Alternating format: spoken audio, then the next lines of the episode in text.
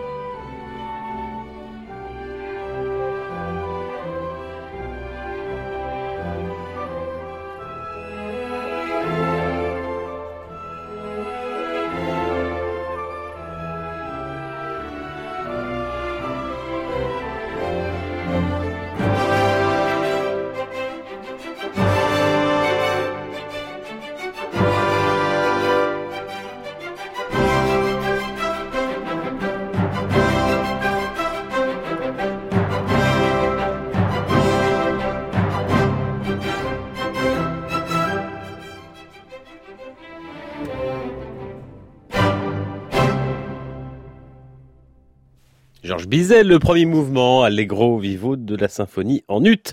Les siècles dirigés par François-Xavier Roth et ses bois au timbre si onctueux, le maestro qui nous écoute, je le sais, le samedi matin, et son orchestre qui seront à Caen au théâtre dimanche prochain et plus tard dans le mois, le 23 à Toulouse à la Halle au Grain, le 24 mai à la Coursive à La Rochelle et à Paris le 26 à la Philharmonie pour célébrer Berlioz. Ils ont d'ailleurs enregistré récemment Les Nuits d'été et Harold en Italie. Je vous recommande vivement ce disque. A conseillé aussi le dernier disque d'Andreas Steyer, le claviériste allemand, propose un voyage à travers la musique écrite au Portugal au siècle des Lumières. Alors il y a Domenico Scarlatti lorsqu'il arrive au service de Joao V à Lisbonne avant de partir à Madrid. Et puis des noms moins connus aussi comme José Antonio Carlos de Sexas. Un grand nombre de ses partitions écrites par ce compositeur euh, portugais ont disparu au moment du grand tremblement de terre de Lisbonne en 1755. Il en reste heureusement deux concertos, notamment pour clavecin. Voici le final du second. Écoutez à la fin comme tout semble s'achever avant que cela ne reparte. Haydn, le blagueur, n'est pas loin.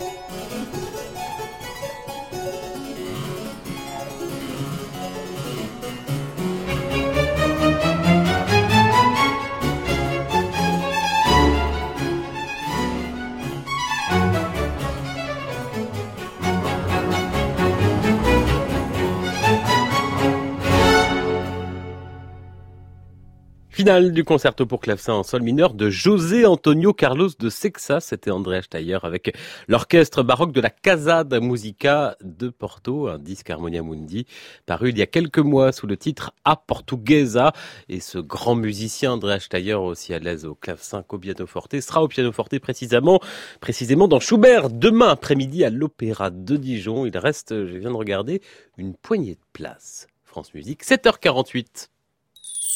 Génération France Musique, Jean-Baptiste Urbain.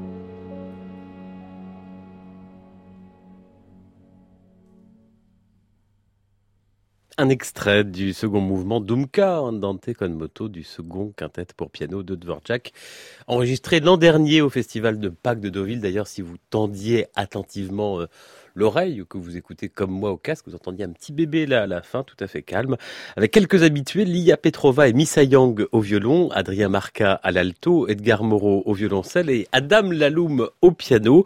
Le festival de Deauville, 23e édition qui s'achève ce soir avec la Passion selon Saint-Jean de Jean-Sébastien Bach, avec la chapelle harmonique dirigée de la viole de gamme par le jeune et talentueux Valentin Tournet. C'est un concert d'ailleurs diffusé en direct sur Culture Box, le site culture de France Télévisions. Quant à Adam Laloum, il sera demain un peu plus à l'ouest euh, que Deauville, euh, carrément plus à l'ouest d'ailleurs, à Saint-Malo. C'est Classique au large qui bat son plein concert demain après-midi avec l'Orchestre national des Pays de la Loire. Le pianiste toulousain jouera le concerto pour piano de Robert Schumann à ne pas rater si vous êtes dans la région. L'un des plus fascinants musiciens de notre époque au théâtre L'Hermine. Et en plus, c'est Frédéric Lodéon qui présente tous les concerts de Classique au large. Dix ans qu'il chante et qu'ils enchantent. Les choristes d'Aedes, le chœur de chambre de Mathieu Romano, a sorti cette année deux disques. L'un est consacré à Brel et à Barbara a cappella, un programme qu'ils donneront à la fin du mois, le 24, au festival de Brenne, dans l'Aisne. L'autre disque, c'est leur version du Requiem de Gabriel Fauré, une version originale, celle de 1893, avec uniquement des cordes, une harpe, un orgue et des timbales, et puis une prononciation du latin plus en adéquation avec celle en usage à l'époque, sanctus donc plutôt que sanctus.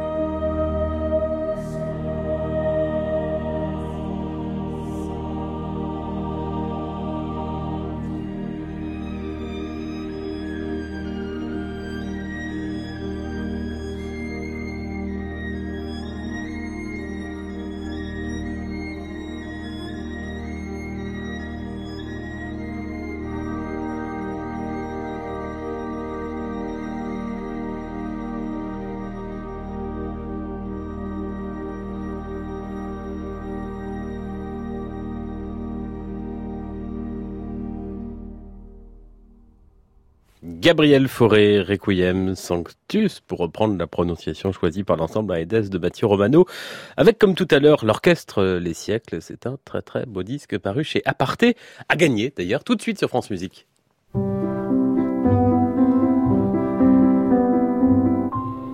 Et pour cela, rendez-vous sur francemusique.fr sur la page de l'émission Génération France Musique. Là, vous allez voir une phrase en rouge. Cliquez ici, bien vous cliquez et là, vous donnez la bonne réponse à la question que je vais vous poser, mais sans oublier bien sûr vos coordonnées complètes. La question, la voici. Comme chaque semaine, on joue avec l'espace concert de francemusique.fr où vous pouvez réécouter, mais aussi revoir les concerts des formations musicales de Radio France. Ici, c'était tout récemment l'Orchestre Philharmonique de Radio France dans une grande, grande œuvre. La question, la voici. Cette œuvre, elle a été créée il y a combien d'années exactement? Trois propositions dans un instant.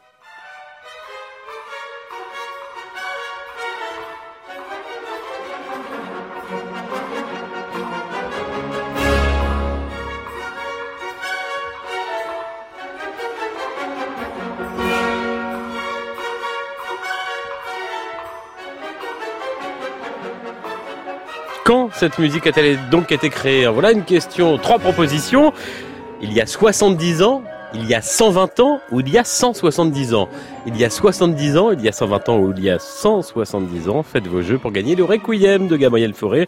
Réponse dans une heure et bien sûr je vous donnerai le nom de cette œuvre que vous avez peut-être sur le bout de la langue comme c'est agaçant. À tout de suite.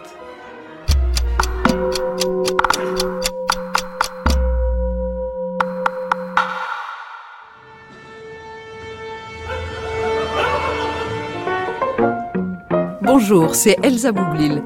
Musique et moi, c'est tous les dimanches de 11h à midi et demi. 1h30 pendant lesquelles vous entendrez une personnalité du monde culturel, scientifique ou politique se raconter et se confier à travers ses goûts musicaux. À dimanche 11h sur France Musique et sur francemusique.fr. Un rendez-vous en partenariat avec le magazine Grazia.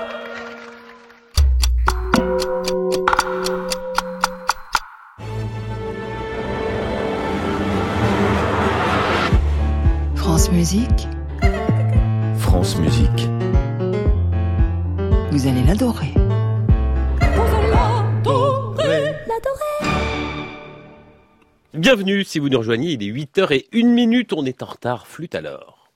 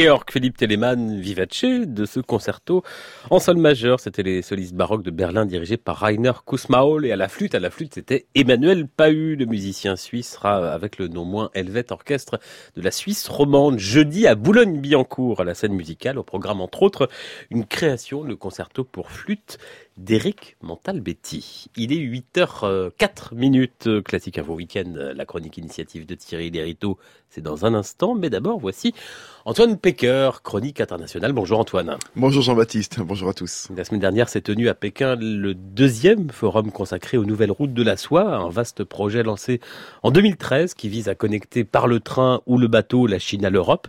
Une initiative avant tout économique bien sûr, mais où la culture n'est pas absente, Antoine. Et oui, effectivement. Alors déjà, on rappelle qu'en 2018, il y a eu plus de 200 projets liés à ces nouvelles routes de la soie, représentant environ 100 milliards de dollars. Ces investissements vont majoritairement dans l'énergie, les transports, mais 12% de ces 100 milliards de dollars correspondent à une case intitulée Autres. Alors la Chine reste bien mystérieuse et ne communique que très peu de données liées à ce projet titanisque. Mais une chose est sûre, la culture est bel et bien présente. L'année dernière a par exemple été lancée au Festival du film de Shanghai la semaine Belle Road, du nom anglais de ces nouvelles routes de la soie. 154 films ont été présentés en provenance des 49 pays qui participent au projet. En mai dernier a été créée une autre alliance, cette fois-ci celle des bibliothèques, réunissant 24 membres, aussi différents que la Biélorussie et la Mongolie. Le but, partager les documents et les digitaliser. À chaque fois, il faut le noter, ces initiatives sont portées par la Chine en l'occurrence la Bibliothèque nationale de Chine. Enfin, Pékin développe les infrastructures culturelles tout au long de ses routes de la soie. 35 centres culturels ont déjà été érigés. C'est donc bien un nouvel axe de la culture que crée la Chine. Et quel est le but de cet axe, Antoine? Alors ces nouvelles routes de la soie, elles essuient aujourd'hui des critiques virulentes, car ce projet a conduit à l'endettement d'un grand nombre de pays qui y participent. Et surtout, loin d'être une connexion entre ces différents pays, comme le vante le discours officiel, c'est en fait la mainmise économique de la Chine qui se dessine à travers cet axe. Il suffit de voir les trains entièrement pleins qui arrivent en Europe et qui repartent dans l'autre sens presque vides. Il faut donc pour Pékin améliorer l'image de ce projet. Cinq ans après son lancement, des spectacles culturels sont d'ailleurs organisés jusqu'en Europe. Par exemple à Duisbourg, qui est le hub ferroviaire des trains de fret. 25 convois chinois y arrivent chaque semaine. Et dans cette ville allemande, une exposition a par exemple été organisée avec des œuvres des différents pays, et donc d'Allemagne comme de Chine, pour tenter de casser l'image d'une Chine omnipotente. Et il y a aussi des performances, par exemple de l'artiste l'artiste Kwok Mang-ho, un artiste de Hong Kong, qui se définit comme un ambassadeur culturel de ces routes de la soie. Il vient là pour, dit-il, partager l'harmonie entre les peuples. Le discours est bien rodé. Et la Chine a même imaginé embarquer les artistes dans un convoi ferroviaire. Seul hic, en Europe, il est interdit de voyager dans des trains de fret. L'opération n'a donc pu commencer qu'à partir de Bukhara, c'est en Ouzbékistan, mais plus que la réalisation du projet, en fait, c'est le symbole qui importe pour Pékin. Et ça fonctionne jusqu'aux plus hautes instances. L'UNESCO a salué le dialogue interculturel, je cite, de ces routes de la soie, oubliant un peu vite que ces projets occultent le rôle des minorités, par exemple ouïghours ou tibétaines, mais l'heure est à la réelle politique, sur le plan économique comme culturel. Antoine Pecker, chronique internationale en partenariat avec la lettre du musicien dont vous êtes le directeur de la rédaction, Antoine, et qui lance une nouvelle formule. Allez, pour une fois, vous restez, on en parle dans quelques minutes Avec grand plaisir. En attendant, pour rester dans cette région géographique, je vous repose sur vos conseils avisés, d'ailleurs, Antoine, dans les steppes de l'Asie centrale d'Alexandre Borodine, en tout cas, la fin.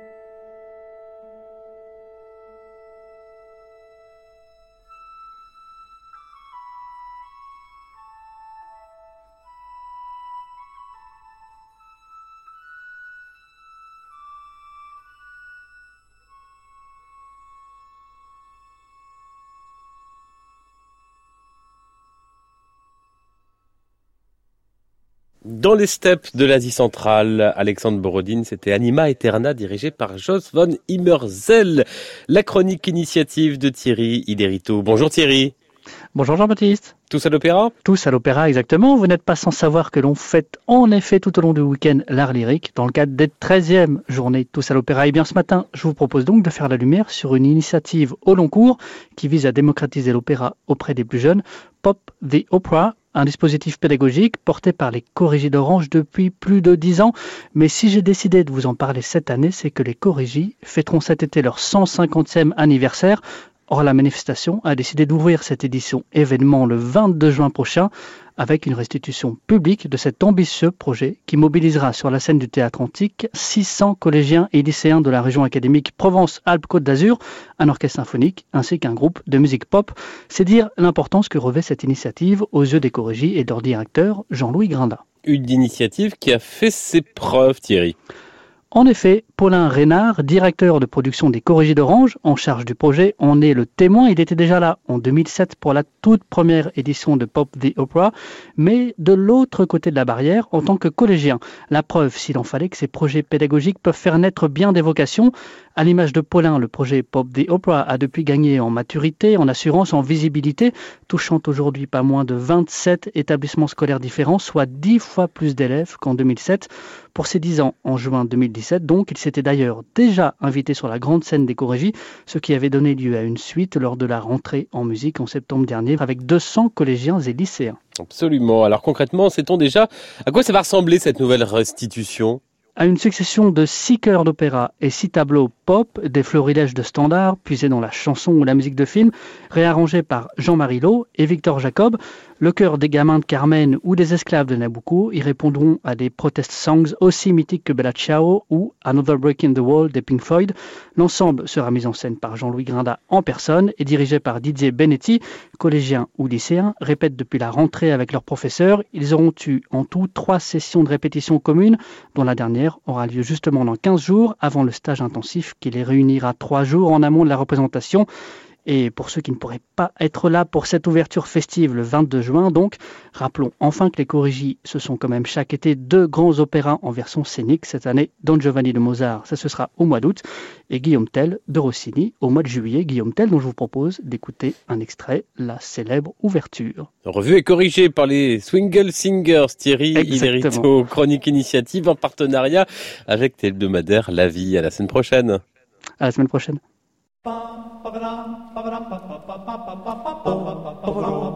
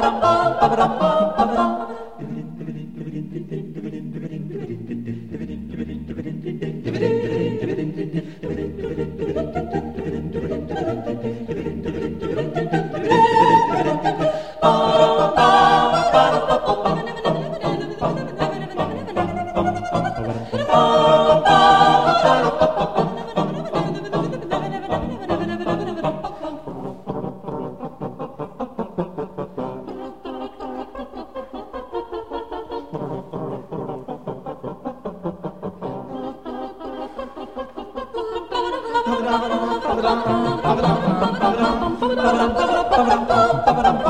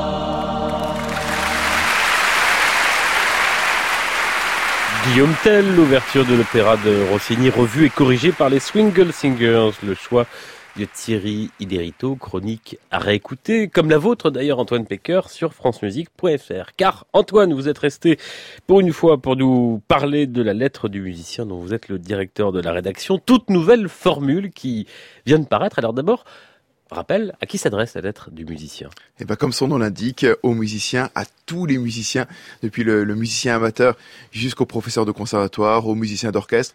Également, donc, il y a les musiciens professionnels, les professionnels de la musique, les directeurs de structure, directeurs d'orchestre, d'établissement. Bref, voilà tout euh, ce beau monde de la musique. On rappelle que la musique, c'est la première pratique culturelle des Français. Comment on se la procure au kiosque du coin? Alors non, nous ne sommes pas en kiosque. Alors, il y a évidemment la partie par abonnement, euh, qui est très importante. Et sinon, dans toutes les librairies spécialisées, aussi les librairies de salles de spectacle. On va notamment mettre l'accent là-dessus. Quand vous allez au concert, vous avez de plus en plus un petit espace de vente. Et eh ben, vous pourrez, à côté de CD, de bouquins, et eh ben, vous procurer cette revue, La lettre du musicien. Alors, qu'est-ce qu'on trouve dans La lettre du musicien? Se la procurer, mais pour euh, lire quoi? Eh ben, pour, en fait, euh, découvrir, décrypter toute l'actualité musicale, mais sans critique. Dans la plupart euh, des revues, en tout cas un grand nombre qu'on trouve en ligne ou en papier, vous allez lire des comptes rendus de spectacles ou bien de, de concerts. Là, il n'y en a pas. Et de disques, évidemment. Et là, il n'y en a pas. C'est le principe, c'est de raconter tout ce qui se passe avant. La formation pédagogique, le montage économique d'un projet, la vie d'un orchestre, d'un établissement pédagogique, aller à la rencontre des musiciens, faire du temps long, c'est-à-dire de l'enquête, du reportage, donc du journalisme, pas de critique, mais de l'esprit critique, bien évidemment. Et alors articuler chaque mois autour d'un thème. C'est un thème de société qu'on lit à la musique, comme ce mois-ci par exemple l'écologie. Nouvelle formule, qu'est-ce qu'il y a de nouveau? C'est ça qui est nouveau, c'est cet euh, esprit-là? Alors, il y a évidemment l'idée éditorialement d'articuler autour de, ce grand thème euh, de société dont on voit le, lien avec la, musique. Il y aura la création, les femmes, la santé, énormément de, de thèmes qui vont apparaître dans les prochains mois aussi toute une partie du journal, elle connectée directement à l'actualité, un grand reportage à l'étranger qui ouvre chaque numéro. On va voir un pays qui fait l'actualité et on raconte la vie des musiciens euh, qui y vivent. Et puis aussi, ça c'est vraiment quelque chose d'essentiel, on a voulu faire rentrer la photographie, mais pas des photographies pour illustrer simplement les articles, un portfolio au milieu de chaque numéro pour raconter une histoire en images. Et ça, c'est vraiment euh, faire la part belle au photojournalisme. Je pense que c'est un choix très important. De même, euh, le dessin de presse qui, dès la une, fait son entrée. Vous avez des caricatures, des dessins, que ce soit poétiques ou plus sarcastiques. Vous avez ça pour raconter à chaque fois. On est là pour raconter cette histoire, pour parler aux musiciens et vraiment inventer un nouveau journalisme au temps long pour la musique avec euh, donc une nouvelle identité visuelle. Hein, c'était plutôt noir et blanc. Maintenant, euh, là, on voit la couverture, elle est euh, jaune pétante, par exemple. Chaque mois, il y aura une couleur différente. ce premier numéro, qu'est-ce qu'on va pouvoir lire? Alors là, vraiment pour ce, ce, premier numéro, vous allez le voir, effectivement, il y a la couleur pour qui, qui change et dans l'identité visuelle aussi tout un travail avec des designers graphiques très sympathiques, nos complices de zoo. Et là, vous allez avoir aussi un format plus réduit format qui peut se rapprocher de celui de la revue du Crieur, par exemple. Donc un format plus malléable également. Et donc dans ce premier numéro, on a choisi un thème qui nous paraissait essentiel, l'écologie, parce que on a l'impression que écologie et musique, est-ce que finalement, est-ce que la musique est une activité qui pollue? Et oui, aujourd'hui, on voit un bilan carbone euh, des orchestres avec des chiffres édifiants. C'est d'ailleurs Thierry Lerito, que vous connaissez bien, qui a, qui a fait cette enquête. On voit aussi comment on pense la nouvelle norme des instruments de musique, parce qu'aujourd'hui, on ne peut plus faire avec les bois actuelle, pour des raisons évidemment de protection de l'environnement. Donc derrière ce constat-là, on voit aussi l'avenir. On fait du journalisme de solution, c'est-à-dire que on va voir les pistes d'avenir pour procurer des solutions alternatives. Et dans le domaine écologique, c'est bien évidemment essentiel. La lettre du musicien fait peau neuve et on pourra vous rencontrer Antoine en chair et en os au salon Musicora. C'est tout ce week-end à Boulogne-Billancourt à la scène musicale, trois jours dédiés à la musique, aux musiciens, aux instruments. Ce sera avec toute l'équipe de la lettre du musicien. Parmi les rendez-vous de Musicora, tout à l'heure à 14h, une improvisation géante autour d'Ibrahim Malouf dans l'auditorium de la scène musicale avec 800 musiciens. Et puis tout au long de ces deux jours, des concerts, du jazz notamment, avec aujourd'hui et demain la chanteuse Sarah Lankman et le pianiste Giovanni Mirabassi. Ils présenteront leur nouvel album Intermezzo. Il sort tout tout prochainement. Voici un extrait.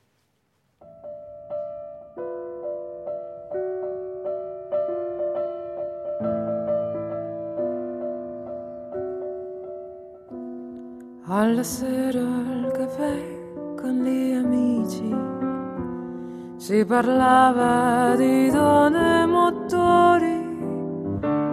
Si diceva son gioie e dolori. Lui piangeva e parlava di te. Se si andava in provincia a ballare si cercava di averle più belle, lui restava a contare le stelle, sospirava e parlava di te. Alle carte era un vero campione, lo chiamavano il ras del quartiere, ma una sera giocando a scupone perse un punto parlando di te. Ed infine una notte si uccise per la gran confusione mentale. Fu un peccato perché era speciale proprio come parlava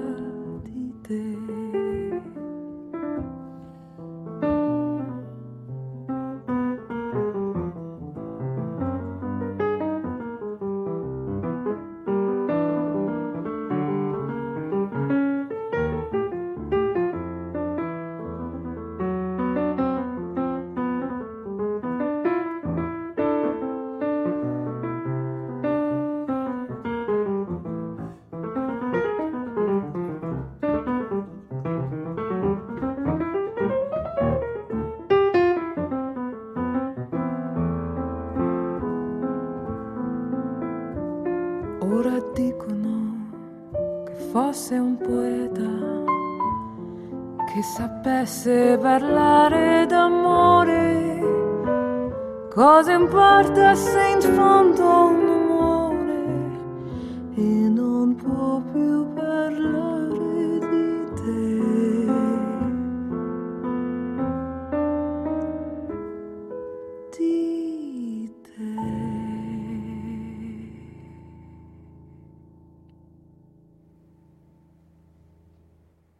La voix de Sarah Lankman et le piano de Giovanni Mirabassi, extrait de leur prochain album qui paraît dans quelques jours. Intermezzo, c'était Il Poeta de Bruno Laosi. Ils seront en concert aujourd'hui et demain au salon Musicora à la scène musicale à Boulogne-Billancourt, euh, comme vous Antoine, mais pas, pas en concert vous. Hein. Exactement, c'est la fête. Pour, pour, présenter la lettre du musicien. Et on va quand même organiser des petits concerts, la lettre du musicien, on va avoir un quatuor de cornistes pour envoyer les cuivres, c'est important, hein. vous aimez bien le, le hautbois, on aime les vents, hein, ici dans, dans, dans, cette matinale de samedi matin. Et là ce sera un quatuor de corps toute la journée du samedi, euh, le quatuor de corps de la lettre du musicien. À la scène musicale, donc tout à l'heure. Exactement, ils vont se promener. Merci Antoine, il est 8h23.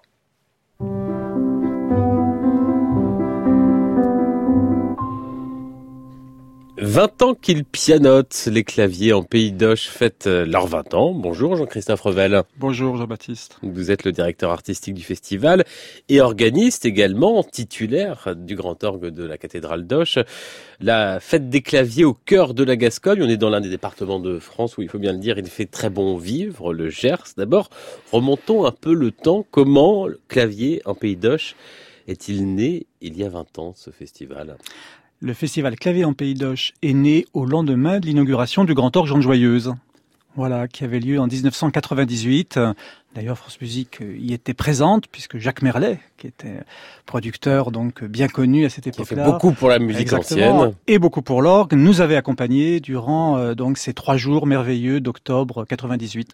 À l'issue de ces trois journées qui avaient accueilli plus de 3000 personnes venant euh, de pratiquement tous les continents, en partenariat avec le festival Toulouse des Orgues, eh bien, nous avons eu envie, euh, aussi à l'invitation euh, des élus locaux de l'époque, eh bien, de poursuivre l'aventure en imaginant un moment fort de rencontre au printemps, le troisième week-end de mai principalement, autour non seulement des orgues de la ville d'Auch et de son pays, mais aussi autour des claviers anciens avec l'idée euh, que l'orgue et les claviers, euh, comme le piano, le clavecin, le clavicorde, s'étaient développés de concert et que nous souhaitions euh, mettre en, en regard, en relation, ces différents types d'instruments à clavier. Il y a un patrimoine exceptionnel, Jean-Christophe Revel, dans la région, euh, dans les églises, euh, les orgues, et quelles esthétiques, quelles époques? 30 orgues dans Gers. Donc ça, c'est c'est un vrai slogan hein, de campagne presque, dont euh, 17 historiques restaurés, toutes esthétiques confondues, allant donc du XVIIe siècle avec le grand orgue de la cathédrale d'Auch, jusqu'à l'orgue contemporain avec l'orgue de Plaisance du Gers, ou l'orgue de Terraube, qui est un orgue néo-baroque construit à la fin des années 80 par le grand facteur d'orgue Alain Leclerc, qui est maintenant euh, décédé. Et puis c'est aussi euh, le Gers une terre de facteurs d'orgue, puisque nous avons euh, huit facteurs d'orgue installés dans ce département depuis la fin des années 60. Alors cette année, Jean-Christophe Revel, euh, c'est un facteur de clavecin qui est à l'honneur. Pourquoi? Philippe Humeau, Philippe Humeau qui nous fournit, comme il le dit lui-même en clavecin, depuis 20 ans, et euh, nous avions envie pour ces 20 ans, eh bien, de lui rendre un hommage. Philippe Humeau est un des plus grands euh, facteurs de clavecin actuels. Euh, il a fourni quasiment tous les grands euh, clavecinistes, euh, de Gustave Leonhardt à Ton Koopman, euh, en passant par les ensembles comme euh, euh, l'ensemble de Jordi Savaille, par exemple. Et puis c'est un des compagnons de route de Pierre Entaille. Pierre Entaille a enregistré de nombreux disques sur euh, ses clavecins. Philippe Humeau a la particularité, euh, avec quelques autres facteurs comme Émile Jobin par exemple, d'avoir passé une grande partie de sa vie avec des clavecins anciens, en parcourant le monde et en allant visiter les musées euh, qui possèdent des instruments originaux. Et il s'est attaché eh bien, à reconstituer, à faire de très belles copies de ces instruments anciens qui fascinent toujours autant les clavecinistes, aussi bien d'une génération de celle de Pierre Entaille que de la toute nouvelle génération des clavecinistes. On va donc pouvoir voir quelques instruments. Huit clavecins d'atelier. Quand je dis que ce sont des clavecins d'atelier, ce sont les clavecins de Philippe Humeau euh, qu'il balade un peu partout en France. Et euh, nous avons là toutes les esthétiques représentées. Il y aura euh, des clavecins italiens, il y aura des clavecins avec ce que l'on appelle une octave courte, il y aura des clavecins, euh, des copies de clavecins français 17e, il y aura euh, une très belle copie d'un clavecin de Jean-Henri Silbermann, dont l'original se trouve au musée pyrénéen de Lourdes, par exemple, et puis quelques clavecins allemands euh, de belle facture. Jean-Christophe Revel, directeur euh, artistique du festival Clavier en Pays d'Auch. Plusieurs concerts de clavecin, donc avec euh, Yvan Garcia, Jean-Luc Haut et Pierre Entaille. Ce sera le 18 mai à Auch, au centre Cusin. Pierre Entaille, le voici.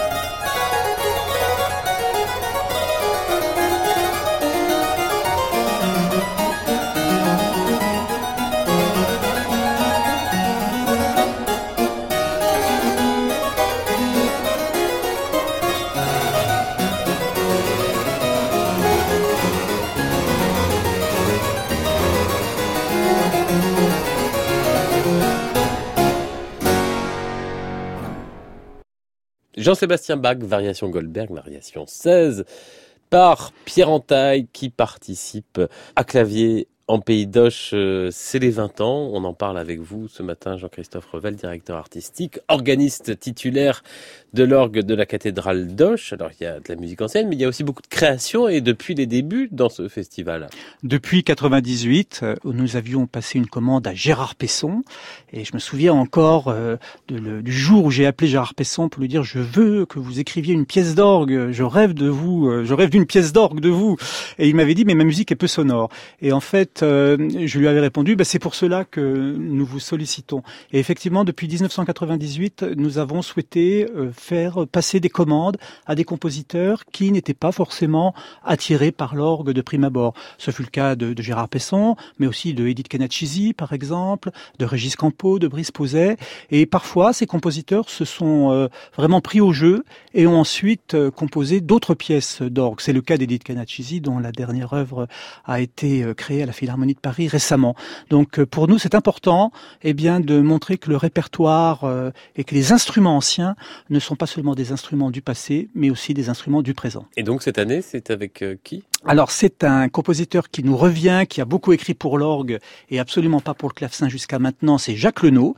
Jacques Lenot qui vient d'écrire un grand livre de clavecin à destination de la claveciniste Laurie Pommel, qui jouera en avant-première sept pièces de ce grand cycle qui comportera 49 pièces. Jean-Christophe Revel, le week-end prochain, donc pour le début de clavier en Pays d'Oche, c'est également euh, les Journées nationales de l'orgue. Et vous proposez, euh, j'ai découvert ça dans le programme, devenez le temps d'un après-midi l'organiste de la cathédrale, donc on peut prendre votre place. En quoi ça consiste? Moi, je, par exemple, je peux ou c'est quand même réservé ou confirmé? Alors ben non, vous êtes le bienvenu. Euh, nous accueillons durant cette journée toute personne désireuse de connaître l'orgue et, et, de le toucher, de le jouer. Donc nous avons parfois des gens qui arrivent complètement néophytes et qui d'un seul coup euh, veulent un grand plein jeu, euh, tirent énormément de jeux et mettent les doigts là-dessus et d'un seul coup se sentent envahis par le son et par la musique. L'idée, euh, c'est tout simplement de montrer que l'orgue n'est pas une bête curieuse ou effrayante, mais qu'elle peut s'adresser à chacun et à tous, petits et grands. Et euh, nous avons pris l'habitude maintenant eh bien euh, d'accueillir euh, le public autour du petit orgue cavaille-école qui est accessible, qui est de plein pied, et bien de montrer à chacun que cet instrument est à la portée de tous. Et c'est toujours assez fabuleux de voir aussi bien des gens parfois un peu âgés qui ont toujours rêver de toucher un orgue et de mettre des registrations et de jouer quelques notes et puis d'un seul coup de se mettre à, faire quelques accords sans avoir appris euh, le piano ou, ou l'orgue et puis parfois des jeunes enfants ou des adolescents pianistes souvent qui découvrent l'instrument et certains après eh bien s'inscrivent dans les classes d'orgue parce que pour certains ce fut carrément une révélation. Clavier en pays d'Oche, la fête des claviers au cœur de la Gascogne. Le festival fête ses 20 ans. Jean-Christophe Revel, vous allez jouer également au cours de ce festival. Alors dès le 10 mai, le 10 mai, je propose une pièce de Johnny Cage, Johnny Cage que j'aime particulièrement, qui est encore assez incompris en il a France. Beaucoup écrit pour l'orgue. Il a beaucoup écrit pour l'orgue. Il a écrit euh, cinq pièces d'orgue, dont la dernière qui date de 1987, As Slow as Possible, aussi lentement que possible. Et j'ai convié pour cela des amis plasticiens et danseurs, France David et Christine Faure, qui sont des artistes qui vivent euh, dans le Gers, ainsi que le photographe Bruno Bless, qui vont travailler autour de cette pièce que je vais jouer. Euh, la durée est à déterminer euh, par l'interprète, donc ce sera une version de 2h30 entre 20h et 22h sur le Grand Orge de Joyeuse. Et cette pièce de John Cage est formidable parce que d'une part, elle fait référence à une œuvre de Joyce, euh, donc le Finnegan's Wake de Joyce, une œuvre merveilleuse de John Cage, extrêmement lente, mais extrêmement belle dans le choix de ses harmonies. Le bonheur est en Pays d'Oche du 10 au 19 mai. Jean-Christophe Revel, vous en êtes le directeur artistique. Bon festival. Merci. La clôture, le concert de clôture, ce sera à la cathédrale d'Oche avec Jean-François Novelli, motet du grand siècle et œuvres baroques pour orgue avec l'ensemble Sébastien de Brossard et le ténor donc Jean-François Novelli dirigé par Fabien Armango. Campra au programme. Et bien le voici Jean-François Novelli dans cette messe de requiem de Campra à News Dei.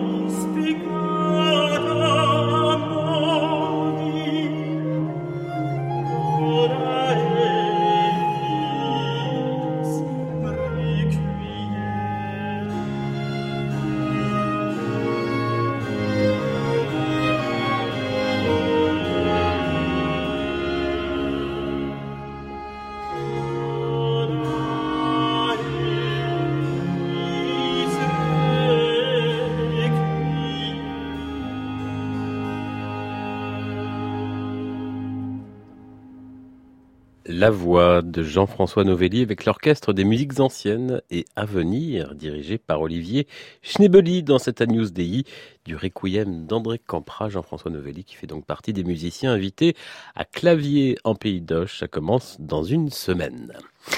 8h38, c'est un trio qui aura bientôt 20 ans déjà, avec toujours la même qualité, la même exigence, même si le premier violon a récemment changé. Le trio Chausson sera lundi à Nancy, salle Poirel. L'ensemble a toujours défendu jusque dans son nom. D'ailleurs, la musique française, en 2012, ils ont enregistré, les Chaussons, le méconnu second trio de Cécile Chaminade, cette compositrice qui connut un grand succès à la fin du 19e siècle et au début du 20e avant de mettre un terme subitement à sa carrière musicale avec la grande qui sera un choc immense pour elle. Ce trio date de 1887 et on sent déjà une certaine détresse.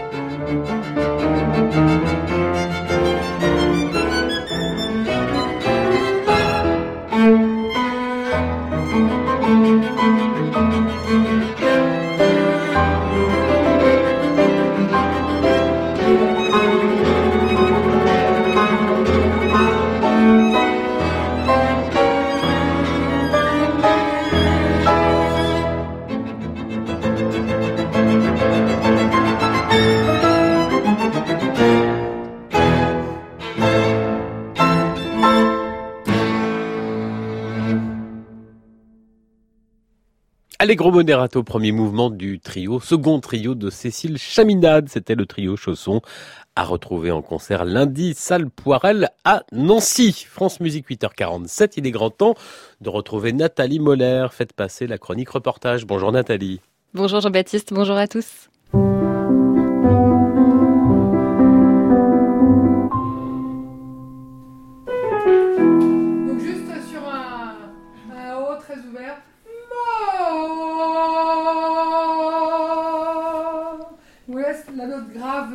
Bonne nouvelle à nous annoncer ce matin, Nathalie? Oui, et la bonne nouvelle, c'est que chanter fait du bien, y compris aux femmes enceintes.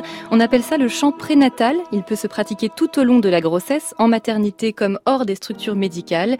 Ici, on est dans un petit studio de musique tout près de la place de Clichy, à Paris, avec la musicienne Marie-Laure Potel et quatre futures mamans.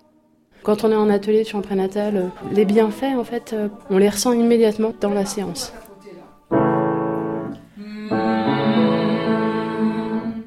Euh, que je suis en présence de mon bébé, puis je sens que ça travaille au niveau des, des abdominaux. C'est une prise de conscience du corps et puis ça me détend en fait.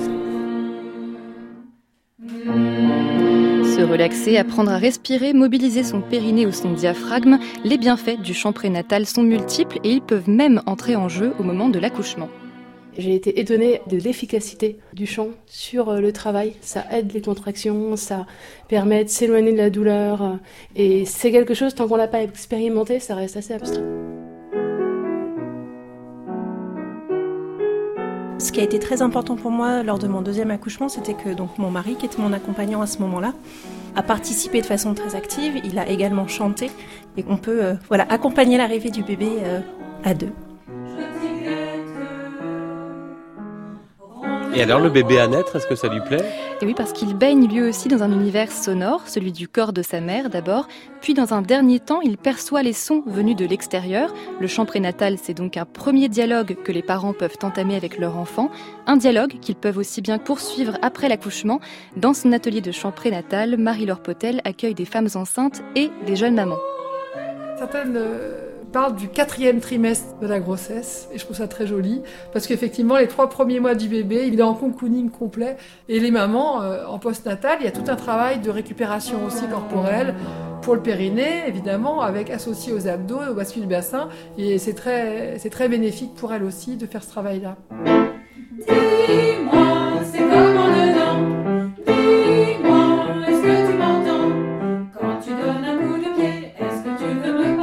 et le chant prénatal se développe en France depuis les années 1960. Si la technique n'est pas conventionnée comme une préparation à l'accouchement, elle est pratiquée par nombreux sages-femmes et animateurs partout en France. L'idée, vous l'aurez compris, n'est pas de chanter bien, mais de chanter pour se faire du bien. Et sur ce même sujet, vous pouvez retrouver l'article Pourquoi aimons-nous chanter publié par Susanna Kubik sur francemusique.fr, un article qui décrypte et qui explique la sensation de plaisir provoquée par le chant. Nathalie Moller sur francemusique.fr et la semaine prochaine. À la semaine prochaine. Voilà, David Cadouche et les autres profs de l'Académie musicale Jarouski de la scène musicale à savoir Geneviève Laurenceau au violon et Christian-Pierre Lamarca au violoncelle, seront avec leurs élèves cet après-midi en direct et en musique vivante dans Génération France Musique. Le live, c'est à 16h et c'est avec Clément Rochefort à ne pas rater. La semaine prochaine, Clément recevra entre autres Gérard Cossé, légende de l'alto. Il reste des places à prendre, c'est gratuit, hein, entrée libre sur France Musique, euh, sur la maison de la radio.fr, pardon. Gérard Cossé, c'est à lui que nous consacrons ce matin leur premier pas plongé dans les archives de France Musique avec Lina, c'était le 17 mai 1972 avec Walter Chodak au piano. Gérard Cossé avait 24 ans et jouait Robert Schumann.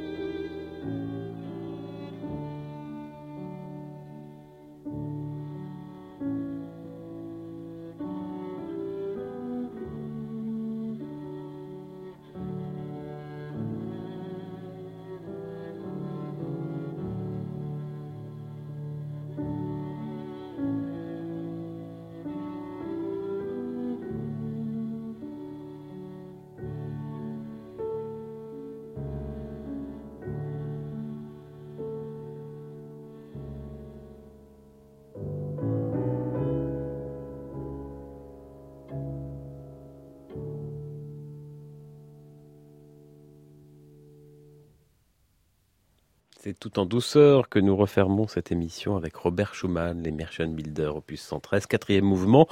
Gérard Cosset à l'alto, Walter Chodak au piano en 1972 sur France Musique. Gérard Cosset, 2019, ce sera samedi prochain à 16h dans Génération France Musique, le live avec Clément Rochefort.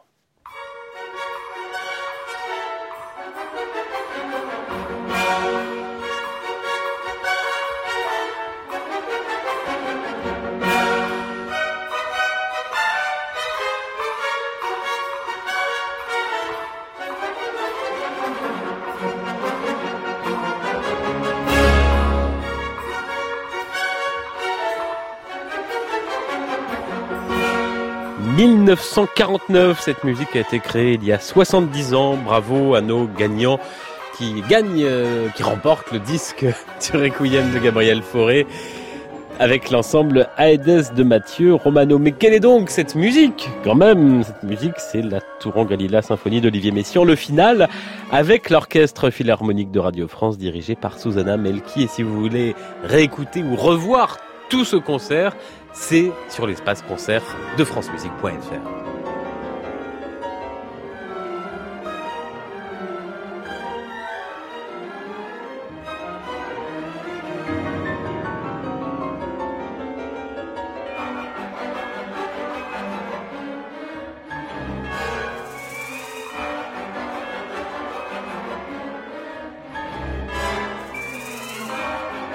Dans un instant, France Musique est à vous Gabriel Oliveira Guyon. Charlotte Landru, Chandès a préparé cette émission. À la technique aujourd'hui, le moqueur Alex Billard et Emmanuel Rose. À la réalisation, Laurent Lefrançois. À réécouter sur francemusique.fr.